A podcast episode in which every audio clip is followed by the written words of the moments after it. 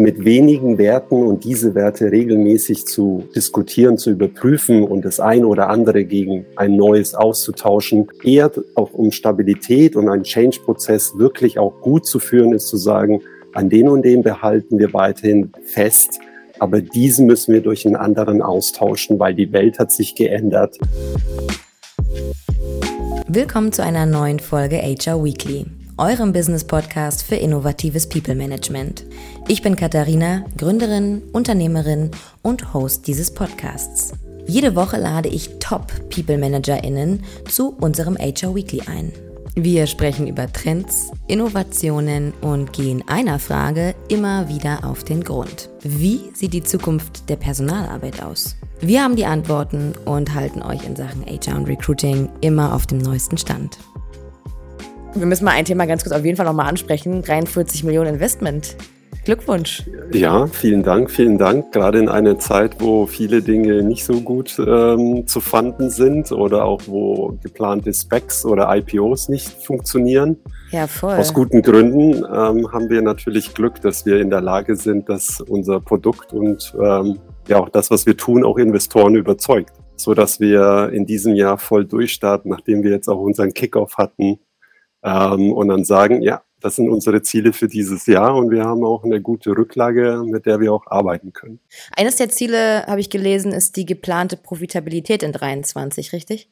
Richtig, absolut. Mhm. Sag mal, was mich sehr interessiert, was bedeutet es eigentlich für ein People-Team, wenn man jetzt so ein großes Investment hat? Im Grunde haben wir auch uns völlig committed, das Unternehmen dabei zu unterstützen, diese Profitabilität, äh, gute ähm, äh, neue Mitarbeiter zu finden und gleichzeitig aber schlank zu bleiben, effizient zu bleiben und auch people-centric zu bleiben, mhm. so dass nicht die Erwartung ist oder dieses Wow, jetzt können wir auch groß wachsen und vielleicht noch die eine oder andere Ressource. Nein, im Gegenteil eher zu gucken, wie können wir mit dem bestehenden Personen und äh, Profilen die Dienstleistungen erbringen, die wir als eine People Function äh, nun mal erbringen, was unsere Rolle ist. Und wie können wir das einfach besser machen, smarter machen? Welche Dinge können wir auch tauschen, ohne immer in diesen gleich sofortigen Reflex zu kommen? Und dann können wir jetzt mehr Leute einstellen, weil ja, ja. genau das passiert. Äh, und ich denke, das passiert jedem Unternehmen, der so eine Funding announced, ab der Minute wirst du bombardiert auf LinkedIn mit Unternehmen, die sagen, congratulations, hier sucht ihr, ihr sucht doch jetzt bestimmt Headhunter und dieses und jenes und wir können euch dabei unterstützen. Und ihr sagt, ja, aber so wie du, du hast richtig gelesen, es geht um Profitabilität. Ich hau jetzt nicht die Hälfte der, der über 40 Millionen in irgendwelche Ressourcen rein, die wir eigentlich gar nicht vielleicht brauchen. Ja, es ist ja auch irgendwie am Ende des Tages meiner Meinung nach ein unternehmerisches Ziel, auch einfach nachhaltig mit weniger genauso viel beziehungsweise mehr zu erreichen. Richtig, absolut. Das Thema Produktivität ist dann so ein Wort, was in, in Form von Growth Culture mhm. mal schnell nach hinten kippt. Und ich werde gerne gefragt nach dem Motto, wie groß ist dein Team oder was ist ein guter prozentualer Wert im Verhältnis zu, zum Gesamtunternehmen? Und dann staune ich schon manchmal, welche große oder auch kleine Teams dann manche haben, wo ich dann sage, entweder Respekt oder hm, baut ihr da nicht vielleicht etwas auf, wo ihr später vielleicht Probleme damit bekommt. Also ich finde dieses, diese alte 40 Rule, die man im Investment hatte mit 40 Prozent Wachstum, aber auch 40 Prozent an Profitabilität etc., ist schon eine alte Regel, die jetzt wieder viel, viel stärker zum Tragen kommt. Ja, oder könnte ich auch stundenlang mit dir drüber sprechen, merke ich gerade. Aber wir müssen die Kurve kriegen, damit wir in unser HR Weekly einsteigen. Ich habe noch nicht mal willkommen gesagt, weil wir sofort ja, gestartet haben. Also Sebastian, willkommen im Podcast. Ich freue mich sehr, dass du da bist. Ich freue mich auch sehr. Danke für die Einladung. Sebastian, kurz zu dir und deiner Company. Also wir haben es ja gerade zwar ohne Company-Namen schon so ein bisschen erwähnt, in was für einer Stage ihr euch gerade befindet. Du bist Head of People and Culture bei Tado. Und Richtig. Tado wurde 2011 gegründet und ihr entwickelt smarte Thermostate und Lösungen, die schlussendlich euren Kunden dabei helfen sollen, ihre Heizkosten zu senken. Richtig. Und es gibt einen ähm, Satz, den man von euch liest, den fand ich, der beschreibt euch sehr, sehr gut. Und zwar, Tado hat in der Kategorie der smarten Thermostate Pionierarbeit in Europa geleistet. Fand ich sehr passend, um zu beschreiben, was ihr tut und wer ihr seid. Das, glaube ich, trifft es sehr gut. Und dieses Pioneering, was vor, vor knapp über oder fast zwölf Jahren stattgefunden hat, war eben zu einem Zeitpunkt, wo das in Deutschland sicherlich keiner so groß auf dem Radar hatte. Und mittlerweile, natürlich bedingt auch natürlich durch die letzten Krisen, wird es deutlich, ah, das ist ein riesengroßer Stellhebel. Aber ich finde, du hast es auch sehr richtig erwähnt, dieses Unternehmen hat sich auch extrem gut weiterentwickelt, eben nicht ein reiner Thermostathersteller zu werden, sondern auch über Apps und Services Dienstleistungen on top natürlich den Kunden zu bieten, dass er die smarten Thermostate nicht nur bei sich installiert, einbaut und auch in der ganzen Wohnung oder im ganzen Haus, sondern sie auch über eine App sehr gut steuern kann, profitieren kann, dadurch noch von der Nachhaltigkeit, aber auch vom Energieverbrauch letzten Endes nur Vorteile hat. Und weißt du, was ganz interessant ist? Ich finde, also es ist jetzt nur meine Sicht und es kann anderen ganz anders gehen, aber meine äh, Sicht ist so, dass ich jetzt findet, ihr seid jetzt nicht so die mega bekannte Firma, so für alle, aber wenn man sich dann mal so in den Wohnungen und Häusern so umschaut der Leute, also mir ist es bei mir selber aufgefallen, ich habe gemerkt, krass, wir haben auch alle eure, also in jedem meiner Zimmer sind eure Thermostate, das wusste ich noch Richtig, nicht mal. Ja, genau. Ich habe dann nur ja, im, im, im Laufe der, der Recherche halt so geguckt, ne, in was macht ihr? Und dann dachte ich mir so, krass, wir haben euch dann bei Family and Friends mal so geguckt, dann ist mir so aufgefallen, ja, man muss nicht immer mega, mega bekannt sein, um trotzdem einfach ein super Produkt zu entwickeln, ne? Absolut, wir sind in der Hinsicht ein Hidden Champion, würde ich sagen, ja, genau. ähm, der nicht mit vielen lauten Knall äh, sozusagen zu sehen ist, sondern sich peu à peu eben diese Kunden und Community aufgebaut hat. Und du bist, und es ist sogar jetzt sogar so weit gekommen, wir hatten im letzten Jahr auch eine Akquisition mit Avatar. Da gehen wir auch in, im Bereich auch von Energietarife rein, mhm. Energiemanagement. Und das ist wirklich spannend. Also ich gebe dir vollkommen recht, sobald man sich einmal mit Haro beschäftigt, öffnet sich eine Tür nach der anderen. Wirklich, war richtig ja, witzig. Es ist wie eine Überraschungstür. äh, Sebastian, wir machen mal ein kleines Spiel am Anfang. Ähm, und zwar werde ich dir jetzt nacheinander mal ein, zwei Sätze vorgeben und sei doch mal so lieb und beende sie. Alles klar. Die Unternehmenskultur ist gut, wenn wenn die Kultur auch sehr klar zu benannt werden kann, würde ich sagen. Wenn man zehn Leute fragt und zehn sagen was anderes, dann würde ich sagen, dann hast du nicht wirklich eine Kultur. Wenn aber von, von zehn Leuten acht das Gleiche sagen, dann würde ich sagen, dann hast du eine gute Kultur. Wenn ein Unternehmen stark wächst, dann sollte People und Culture immer ein Step ahead sein, weil meine Erfahrung ist, dass man sehr schnell immer eher ein Step dahinter ist und deswegen proaktiver, schneller wachsen, als die anderen wachsen müssen und sich darauf vorbereiten. In Zukunft werden People-Teams mehr zum, zum Thema Marketing, Campaigning in, in Form von Employee Experience werden. Und da hilft die Digitalisierung natürlich auch. Na, vielen Dank für die Antworten. So, und jetzt aber zu unserem eigentlichen Thema. Meine erste Frage hat es ja schon so ein bisschen angedeutet. Wir wollen nämlich heute über das Thema Cultural Effects sprechen. Sprich, wir werden uns mit der Frage beschäftigen, ja, was beeinflusst denn eigentlich alles die Unternehmenskultur? Was meinst gute du Frage. denn? Ja, gute Frage, ne? Die würde ich dir auch direkt stellen tatsächlich. was meinst du denn oder was zählt denn in deiner in deiner Meinung äh, nach zu den Cultural Effects? Was beeinflusst alles Kultur? Also ich arbeite super gern mit einem Modell, das fünf Elemente hat, und zwar das Thema Values, Werte, Normen, Technologie, Sprache und Symbolik. Das ist für mich ein Modell, was mir schon vor vielen Jahren über den Weg gelaufen ist. Und es gibt so viele Cultural Modelle, wo man Unternehmen assessen kann, wo es Fragebögen gibt, wo man Profile bekommt. Aber ich muss sagen, auf das bin ich immer wieder zurückgekommen, weil es in, in allen Stationen, die ich kenne, mir gezeigt hat, wenn diese fünf Elemente in sich zusammenspielen, hat man ein Cultural Effect und auch eine Cultural Drive. Und ähm, gerade die Values, die für mich so repräsentieren in Form von Shared Values, und die muss man wirklich in Caring entwickeln im Unternehmen für diese Values. Dann die Normen sind letzten Endes die, die, die Regeln und die Standards, die man sich im Unternehmen setzt, an denen sich Leute sehr stark auch orientieren können. Die Technologie, die das Ganze mit unterstützen sollte, ähm, weil sie durch Prozesse äh, und ähnliche Dinge eben genau diese Normen und auch Werte widerspiegeln sollten. Kommen wir vielleicht heute noch dazu, ist aber nicht immer so einfach. Ich habe ein aktuelles super interessantes Beispiel, wo ich daran zweifle.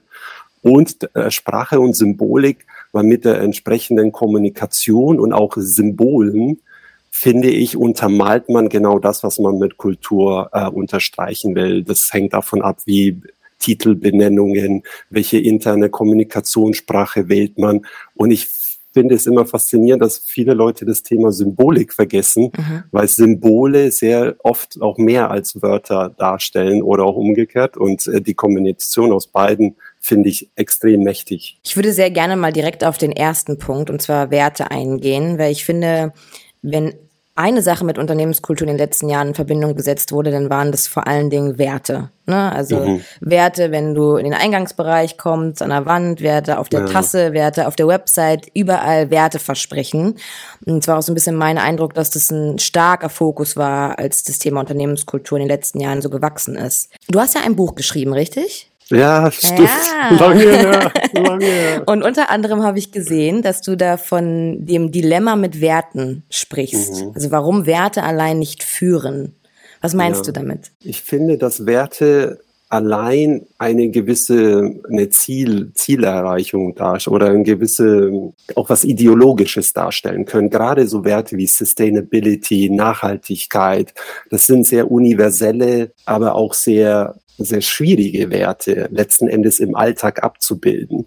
Deswegen fand ich immer eher besser, wenn Unternehmen für sich Werte definiert haben, die eher auf Verhaltensebenen sich eher beruhen oder mhm. fokussieren, weil Verhalten kann ich im Unternehmen sehen. Über bestimmte Verhaltensweisen, über eine Gruppe von Verhaltensweisen könnte man auch zum Beispiel den Wert Nachhaltigkeit natürlich stärker dann auch abbilden.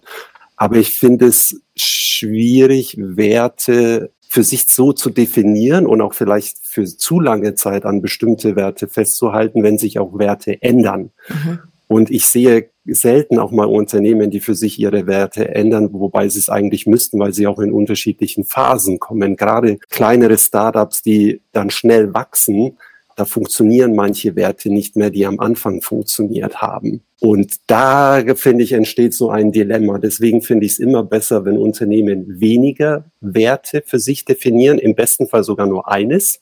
Okay. Ich liebe es, wenn Unternehmen für sich definieren, unser Unternehmenswert ist zum Beispiel anders sein oder der Wert ähm, Speed Mhm. Das habe ich letztens beim Unternehmen gesehen, weil über diesen einen Wert lösen sich andere, bestimmte andere Verhaltensweisen automatisch auch da oder knüpfen sich an. Und wenn jemand Speed im Vordergrund äh, äh, bringt, dann kann ich Speed an so viele Punkte im Unternehmen knüpfen, wie zum Beispiel in Meetings oder in Decision Making oder in Prozessen. Das Wort Speed kann mir in jedem Tag, in jeder Minute, in jedem Prozess, in jedem Meeting eine Führung geben. Das ist unser Wert und wie erreichen wir hier Speed.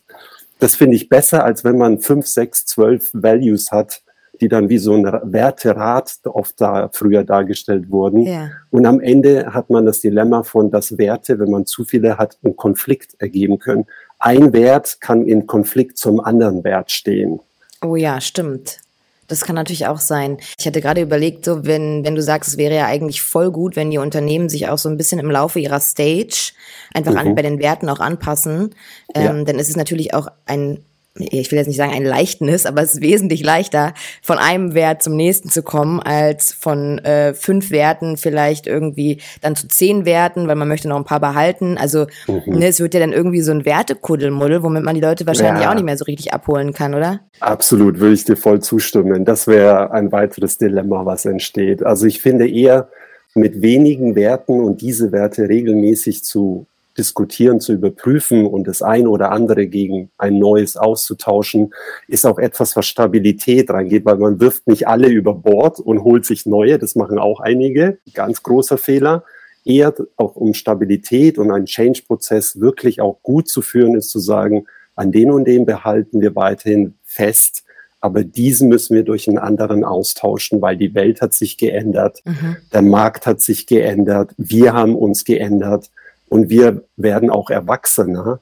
Und deswegen müssen wir jetzt Dinge anders tun und können sie nicht mehr so tun, wie wir sie in der Vergangenheit gemacht haben.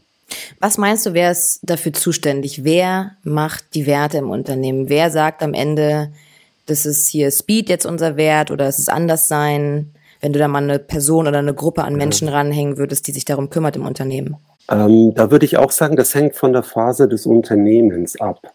Ich denke, kleinere und auch äh, Startups oder wo auch die Founder eine sehr starke Rolle spielen, eine prägende Rolle spielen, da kann es und ist es in der Regel sehr oft, dass von denen auch diese Werte dargestellt werden, gelebt, vorgelebt werden und viele docken sich daran an. Und dann merkt man aber, je größer das Unternehmen wird, je diverser es wird, je unterschiedlicher die Meinungen werden, aber auch die Abteilungen und die Bereiche und die Prozesse, dass immer mehr auch eine Gruppenelement reinkommt, der Werte definiert, weil mhm. das ist ja das, was ich jeden Tag erlebe. Das heißt, der Einfluss eines Einzelnen auf das Ganze wird in der Regel eher kleiner. Außer ich habe ein extrem patriarchisches Unternehmensführung, da kann es natürlich so bleiben, aber das ist dann auch Kultur. Ja? Also dann wird es patriarchisch, das kann Familienunternehmen sein. Und ich denke auch viele Founder oder so müssen sich überlegen, will ich das überhaupt auch in der Zukunft oder beteilige ich nicht eigentlich die Gruppe und im, im Extremfall dann auch das gesamte Unternehmen an einem Prozess, an diesen Werten einfach zu arbeiten und mhm. auch immer wieder zu Frage zu stellen. Ich glaube, dass aber nie die Unternehmensführung das voll aus der Hand geben sollte, sondern schon immer so eine gewisse Direktive hat, aber auch gleichzeitig der Impulsgeber sein sollte, in so einen Feedback Loop einzutreten. Mhm. Dann glaube ich, ist es eine sehr konstruktive und auch sehr positives Erleben von Werten. Also würdest du damit schon sagen, dass Werte so ein klassisches Top-Down-Thema sind? Es kann am Anfang sein und es kann so bleiben. Wenn die, wenn die Kultur damit fein ist und die Leute sich damit arrangieren, gerne. Ich würde natürlich trotzdem eher bevorzugen, dass es in einen Dialog geht und in einen geführten Dialog und gewisse Grenzen aber auch gezeigt werden müssen, dass wenn aus der Gruppe Werte vielleicht sich ergeben, wo man aber aus der Geschäftsführung oder aus dem Management-Team sieht, die sind aber nicht unbedingt hilfreich für unsere Strategie, die wir verfolgen, mhm. das entsprechend aufzugreifen, aufzuklären und dann in die richtige Richtung zu bahnen.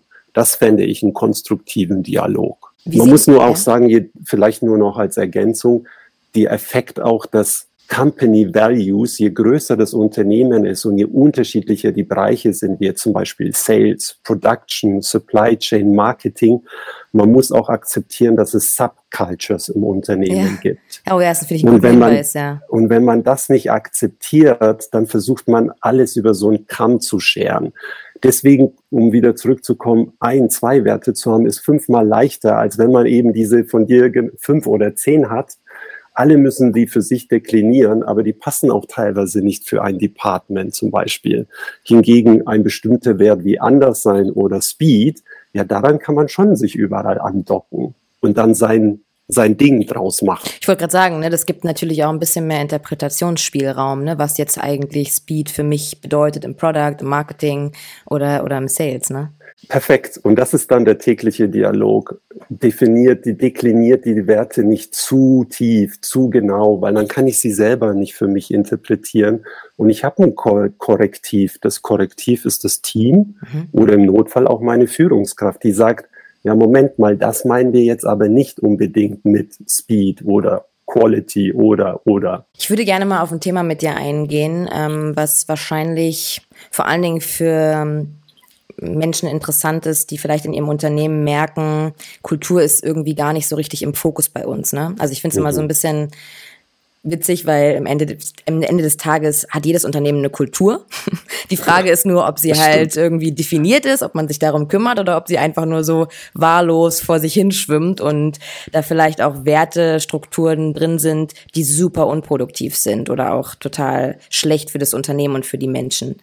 Ähm, was meinst du, welche Argumente braucht man, um ja, Führungskräften, die vielleicht noch nicht so davon überzeugt sind, das Thema jetzt in den Fokus zu stellen, dann davon zu überzeugen? Ich würde da wieder zurückkommen auf diese Behaviors, weil bestimmte Werte, bestimmte desired Behaviors im Unternehmen auslösen sollten. Und die erlebe ich doch als Führungskraft jeden Tag. Mhm. Sei es in meinem Mitarbeitergespräch, sei es in einem Meeting, sei es in einem ähm, Kickoff oder in ähnlichen Situationen, erlebe ich ja bestimmte Verhaltensweisen, die eher konstruktiver Natur sind oder weniger konstruktiver Natur. Und genau dort zu zeigen. Ich finde es jetzt lustig, wenn zum Beispiel äh, man sieht, die, die ganze Diskussion über das Thema jetzt Meetingkultur und das Unternehmen wie Spotify oder so dann sagen, die haben wir jetzt total abgeschafft und damit mhm. sparen wir so viele Millionen Euro. Oder man sieht sogar schon, wenn man ein Meeting bucht, dann gibt es einen Geldwert, der dir zeigt, wie viel Geld sozusagen dieses Meeting jetzt eigentlich aktuell kosten würde. Okay, ich das, auch noch nicht gehört. Das, das löst natürlich wieder Kultur aus, weil im Extremfall wird der Mitarbeiter denken, geht es jetzt hier eigentlich nur noch um Geld? Und wie viel kostet jetzt eine Einheit Meeting oder die Einheit Minute in Abhängigkeit der Leute, die daran teilnehmen? Ich würde schon eher wieder auf die Verhaltensebene gehen. Wenn ich meine Goals erreichen möchte, dann erreiche ich die leichter mit Desired Behaviors, weil ich dadurch schnellere Entscheidungen bekomme, innovativere Ideen äh, generieren kann, ähm, die Fehlerquote niedriger ist oder die Bearbeitungsgeschwindigkeit höher geworden ist. Also man muss schon Führungskräfte die Connection zwischen dem Wert, den Outcome seiner KPIs verknüpfen. Wenn man die gut verknüpfen kann, dann erkennt auch eine Führungskraft sehr auch leicht, ah, das ist der Effekt, den ich jetzt hier für mein Business äh, erreichen kann. Ja, dass es dann auch Sinn macht in der Sprache, die dann halt eine Führungskraft auch so spricht, ne? Genau. Und umgekehrt wieder im Dialog mit seinen Führungskräften äh, nutzen kann. Deswegen ist die Rolle der, der, des Personalbereiches, finde ich, extrem dieses Pendeln zwischen Partner sein, unterstützen mhm. und auf der anderen Seite aber auch die Governance geben, wo man auch sagt, stopp, hier gehen wir über einen gewissen Wert hinaus. Weil ich früher immer das Gefühl hatte, People-Team muss das ownen. Aber mhm. ownen tun's alle, ehrlich gesagt. Und der reine Experte zu immer den Finger hochzuheben, hilft auch nicht. Also die Expertenrolle finde ich auch nicht so hilfreich für, für die People-Function. Und auch so zu tun, wir sind der Enabler, ist auch zu kurz gedacht, weil man am Ende alleine dasteht und alle gucken auf einen äh, und sagen, ja, aber du hast doch gesagt, du enablest uns. Deswegen finde ich eher die Governance und die Partnerrolle deutlich besser bei Kulturarbeit. Mhm.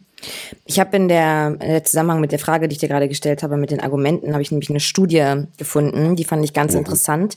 Ähm, das ist eine Studie ähm, von einer internationalen Personalberatung und da wurden 500 Vorstandsvorsitzende von sehr großen Konzernen befragt, ja, wie aus ihrer Sicht eigentlich Kultur und auch wirtschaftlicher Erfolg eines Unternehmens zusammenhängen. Weil ich finde, also ich persönlich finde, auch aus Sicht der Unternehmerin, ist schon auch immer sehr wichtig, dass du halt, ob jetzt Diversity, Culture oder was auch immer uns gerade so irgendwie umtreibt und auch wichtig wird in der Gesellschaft und Unternehmertum, dass du halt wirklich auch am Ende immer an den wirtschaftlichen Erfolg des ranknüpfen musst. Mhm. Und was ich da sehr spannend fand, waren, dass die Primary Goals der befragten CEOs auf die Frage, als sie sich in den letzten drei Jahren auf die Kultur konzentrieren, konzentrierten, was waren ihre wichtigsten Ziele?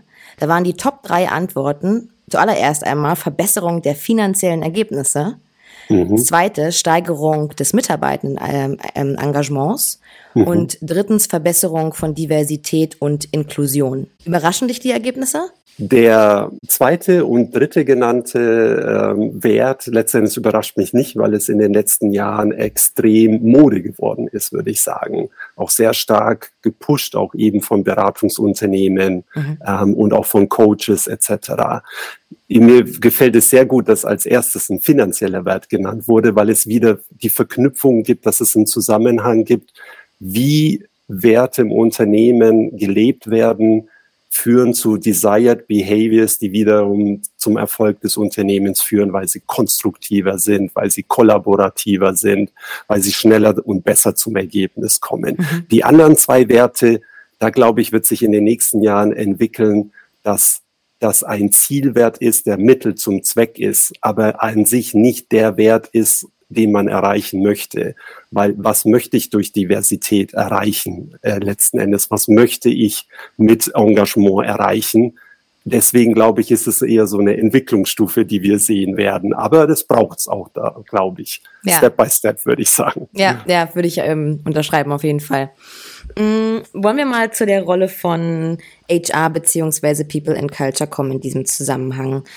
Du hast es vorhin schon mal so ein bisschen angeschnitten, aber ich würde jetzt nochmal so recht detailliert und konkret mit dir in das Thema einsteigen im Sinne von, welche Rolle sollte People and Culture eigentlich einnehmen, wenn es darum geht, Unternehmenskultur mit zu etablieren, zu supporten, ja, oder was auch immer? Also ich finde sogar, es sind die zwei Rollen, die ich vorhin gemeint habe, Partner und Governance zu sein. Der Partner, weil es ist, was ich vorhin meinte, eher ein gemeinschaftliches, kollektives Element, Kultur.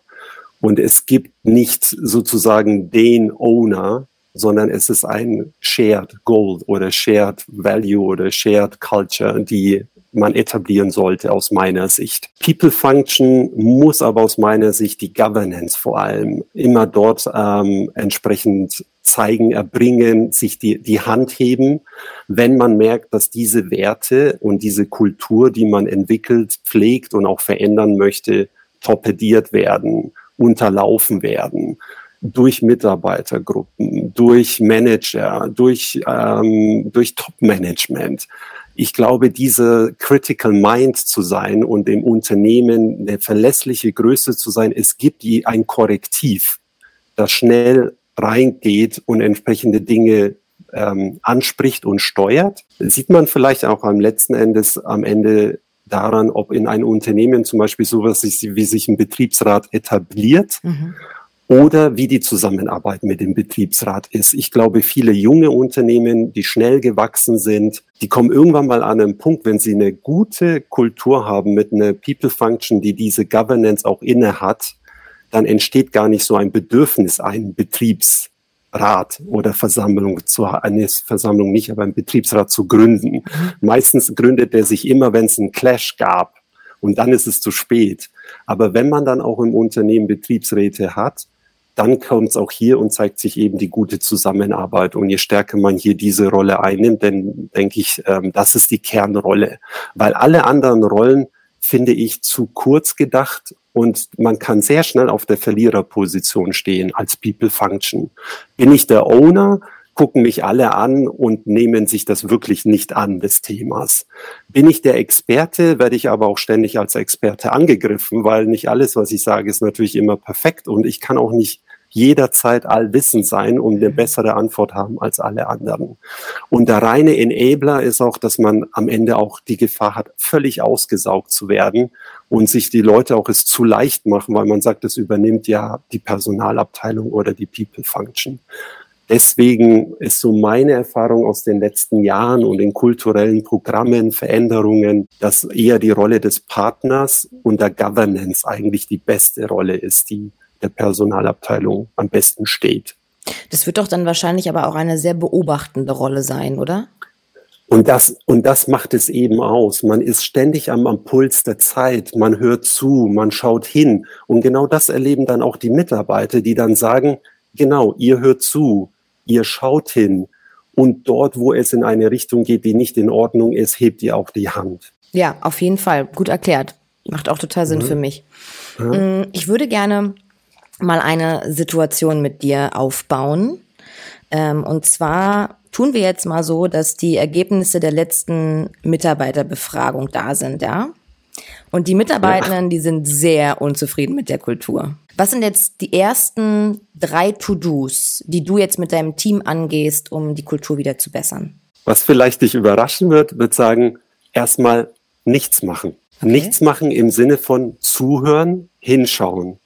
Also ich glaube, direkt nach Mitarbeiter, nach einer Mitarbeiterbefragung und den Ergebnissen, und wenn man sie dann auch schnell kommunizieren sollte, finde ich es wichtig, erstmal den Raum zu geben, dass, dass man das let it sink, sich sinken lassen, die Leute auch mal drüber reden zu lassen. Was ist der Flurfunk? Wie reden die darüber? Welche Reaktionen ergeben sich? Das heißt, wenn man zu schnell gleich in Action geht, weiß man ja gar nicht, wie die Reaktion auf die Ergebnisse entsprechend war. Mhm. Deswegen, das wäre der erste Schritt. Der zweite Schritt wäre schon als Unternehmen relativ dann im zweiten Schritt klar zu sagen, wie sehen wir die Ergebnisse? Was ist unsere Wahrnehmung? Was ist unsere Interpretation? Was sehen wir? Ich erlebe sehr häufig Unternehmen, die eher dann in die nächste Folgebefragung reingehen oder dann sagen, jetzt kaskadieren wir Workshops über das gesamte Unternehmen, über alle Ebenen. Und jetzt fragt nochmal in diesen Workshops, was genau meint ihr jetzt damit? Und dann muss man sich fragen, ja, aber ich habe doch meine Meinung gegeben. Jetzt kann man Klammer auf sagen, ja, weil ihr die Befragung falsch gemacht habt. Ihr habt die Frage gestellt, wie zufrieden bist du mit deiner Führungskraft oder wie sehr fühlst du dich engagiert, anstelle die Frage zu stellen, ich kann jederzeit mit meinem Anliegen zu meiner Führungskraft gehen. Wenn ich die Frage so stelle, dann weiß ich aufgrund des Ergebnisses sofort, um, um was es eigentlich geht. Ja. Aber wenn ganz, ganz wichtiger so Punkt, ne? Bei den richtig, Mitarbeiterumfragungen, die richtigen Fragen Die sind immer so Meta-Level-Fragen. 80 Prozent der Fragen sind Meta. Und was ist das Ergebnis? Ja, was meinen die jetzt damit? Ja. Und dann macht man die Folgebefragung oder die Workshops.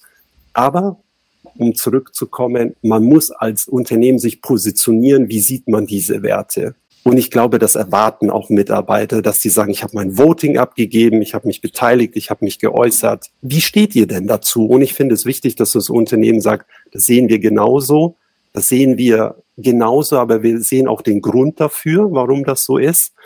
Und wir haben auch die richtigen Maßnahmen, um das in Zukunft auch zu verändern oder auch bestimmte Dinge auch zu kommunizieren. Wir verstehen hier einen gewissen Wunsch, aber wir können dem nicht entgegenkommen. Mhm. Das ist einfach nicht möglich. Das wäre so der zweite Schritt, diese Positionierung, damit die Leute auch wissen, wie ist sozusagen dann die Position des anderen. Und dann das nächste, um, und da glaube ich, schließt sich wieder der Kreis. Jetzt kann man einen riesen Maßnahmenkatalog natürlich erarbeiten. Aber ich würde dann wieder sagen, the power of habits. Wenn ich aus diesen ganzen Befragungen eine Verhaltensweise identifizieren kann, wo man sagt, an der können, mit der können wir 60, 70 Prozent aller Probleme verändern. Wenn wir die definieren, und wenn wir die jetzt investieren und Dinge anders in diesem Sinne tun, dann löst sich sowas wie so ein Keystone Habit aus. Und mit diesem einen Keystone Habit ergeben sich andere Verhaltensweisen, die auch förderlich sind. Und dann ist es wie so ein Schneeballeffekt, das, das automatisiert sich. Das wären aus, für mich die ersten drei Schritte. Hast du ein Beispiel zum letzten Punkt im Sinne von auch ein Habit zu etablieren? Also wie sieht es so in der Praxis für so ein ganzes Unternehmen aus? Weil ich meine, am Ende ist es ja schon auf individueller Ebene manchmal echt schwer, irgendwie so Habit Change zu machen vielleicht. Ja, ja. Und jetzt musst du das halt irgendwie für 100, 200, 300 Mitarbeitende machen. Wie sieht es aus? Also es könnte zum Beispiel ein Habit sein, gerade wenn in so einer Unternehmenskultur deutlich wird, in der Kommunikation, die hören nicht mal zu. Niemand hört mehr zu. Mhm dass man sagt, zuhören ist jetzt unser Keystone Habit. Und das heißt, bei jedem Meeting, bei jedem One-to-One-Gespräch fangen wir mit Zuhören an. Mhm. Und das machen wir über eine bestimmte Frage mit, wo stehst du gerade? Oder wie geht es dir gerade? Und je nach Kontext kann man das so definieren. Und das wird, das muss, sollte man natürlich jetzt nicht sklavisch tun. Aber wenn man das entsprechendes Commitment hat und man kultiviert das, dann entsteht aus Zuhören ganz viele andere Dinge, weil durch das Zuhören Informationen fließen, die vorher nicht geflossen sind. Da wird dann wahrscheinlich auch dieser Punkt ähm, Sprache, Kommunikation sehr, sehr relevant, ne, von deinem Richtig. Kulturkonstrukt. Richtig, genau. Ja, das ist dann wieder die Sprache, die letzten Endes die Kultur untermalen kann, ähm, weil es ist vielleicht auch gar nicht so richtig, ein Kompetenzmodell zu haben, wo dann steht Kommunikationsvermögen oder Solution Orient, also Lösungsfindung, ja. sondern vielleicht ist es eher dann zu sagen, zuhören, Frage stellen, Konflikte lösen. Das finde ich dann sind bessere Verhaltensweisen. Deswegen mag ich dieses Konzept von Good Habits oder Keystone Habits, weil ich glaube, alle erfolgreichen Unternehmen oder Unternehmen, die mal in so einer Phase waren, und ich habe so viele Leute auch interviewt, die mal eine Zeit lang bei Google gearbeitet haben, bei Amazon oder bei Tesla.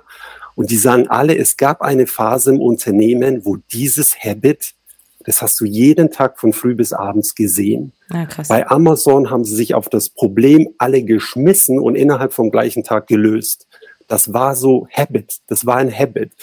Bei Google gab es dieses, wie sie OKRs gelebt haben, in einer Disziplin, in eine konsequent war so stark und auch das Thema Feedback Culture, dass Leute die ich interviewt habe, sagen, es gab eine Phase, wo diese Feedback-Kultur die stärkste war, die sie jemals gesehen haben. Und daher glaube ich eben an dieses Prinzip. Das verlieren die Unternehmen natürlich irgendwann mal wieder durch die Größe, durch die Veränderung, durch Transitions. Aber ich finde, es ist ein hehres Ziel, das letzten Endes immer wieder zu verfolgen. Was ist das Key Habit, was wir gerade haben? Und wie hilft es eigentlich uns in vielen anderen Situationen? Das war ein hervorragendes Schlusswort, wie ich finde. also findet eure Key Habits oder euer Key Habit. Äh, Sebastian, es war wunderbar mit dir zu sprechen. Ich finde das Thema eh schon, ist eh ein Herzensthema für mich. Ich finde es aber weiterhin ein super wichtiges Thema, sowohl ökonomisch gesehen als auch menschlich gesehen. Ich finde, da kommen zwei sehr wichtige Komponenten zusammen, wenn man ein Unternehmen nachhaltig erfolgreich machen möchte. Vielen Dank für deine ganzen interessanten Insights und auch für deine Zeit und äh, ganz viel Erfolg euch weiterhin. Ich danke dir, ich nehme es mit und äh, ich sage einfach mal auf bald und äh, hör zu und ich höre gerne auch die nächsten Folgen zu. Es ist wirklich spannend, ähm, hier Einblicke zu bekommen.